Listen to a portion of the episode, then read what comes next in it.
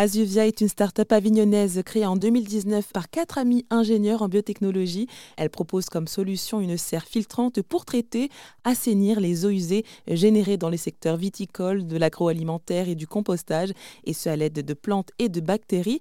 Cette serre permet aussi de réutiliser cette eau.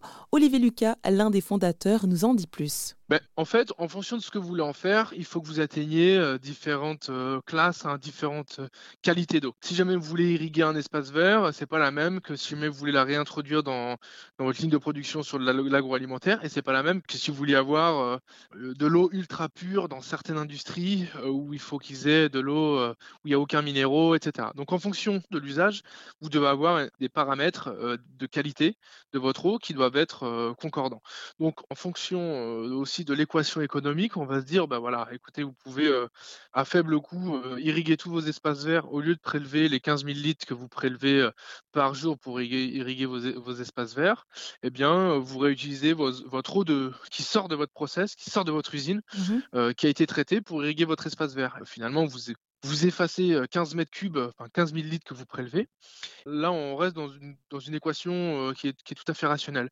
Et si jamais vous voulez réintroduire dans le process, ou si vous vouliez la boire, là, il faudrait rajouter de l'ultrafiltration ou de l'osmose inverse euh, en sortie de notre système, ensuite euh, de la désinfection. Enfin voilà, il faudrait rajouter des unités complémentaires de traitement qui permettent d'atteindre des seuils de qualité encore supérieurs.